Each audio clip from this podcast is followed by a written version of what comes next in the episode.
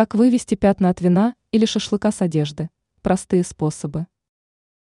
Такие загрязнения считаются серьезными. От них нельзя избавиться при помощи обычной стирки. Без дополнительных мер не обойтись. Если на вещи остались винные пятна, то для начала загрязнения нужно обработать лаком для волос, а через несколько минут промокнуть влажной салфеткой или губкой.